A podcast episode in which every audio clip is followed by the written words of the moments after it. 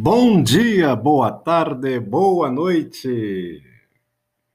Estamos iniciando o primeiro programa A Hora da Sociologia. O livro que iremos abordar hoje é do sociólogo alemão Norbert Elias, O Processo Civilizador. Norbert Elias nasceu em 1897 e faleceu em Amsterdã em 1990. A presente obra é uma exposição acerca do conceito de civilização. Estou falando do primeiro capítulo. É importante a gente tratar aqui de algo muito caro no debate que o Elias apresenta. Vejamos. Século XVIII, 1740. Pré-Revolução Francesa. O cenário alemão da vida cultural alemã é norteado pela coroa, principalmente na figura de Frederico o Grande. Frederico, além de ser o Grande, é também escritor e um apreciador das grandes artes. Elias nos conta que a língua alemã e o espírito alemão. Ele não usa esse termo, mas fazendo uma paráfrase da ideologia alemã de Marx, o espírito alemão está inundado do espírito da cultura francesa.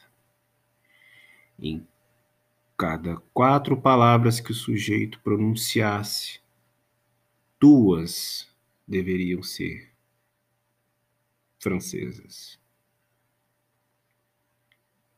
Frederico Grande escreve um livro para rechaçar as obras teatrais, as obras literárias que apresentam então, que apresentavam então uma outra abordagem da vida coletiva humana. Frederico o Grande é um opositor brutal de William Shakespeare. Para ele, Shakespeare,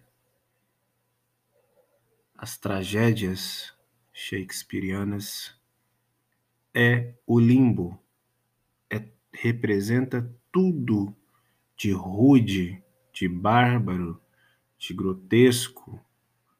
Como pode um autor insano como Shakespeare equiparar o sofrimento de um rei ao sofrimento de um coveiro? Não é possível. A crítica que Elias faz é, sobretudo, a civilização, conceito de civilização, o conceito de culto, o conceito de inteligência, são conceitos que fazem parte de um processo complexo de dominação cultural, de movimentação intelectual preso à nobreza. Apenas no final do século XVIII, mas ainda não pós, ainda antes da Revolução Francesa, surgirá um movimento alemão de jovens que rechaçarão essa hegemonia cultural francesa na Alemanha. Não há ainda nenhum tipo de movimento com caráter político, senão literário, poesias e obras teatrais. Apenas após a Revolução Francesa, 1789, começa a surgir então alguma movimentação de ordem política. Então, esse dado nos mostra que realmente os franceses tinham uma importância muito grande. O livro de Elias é sensacional e merece ser lido integralmente.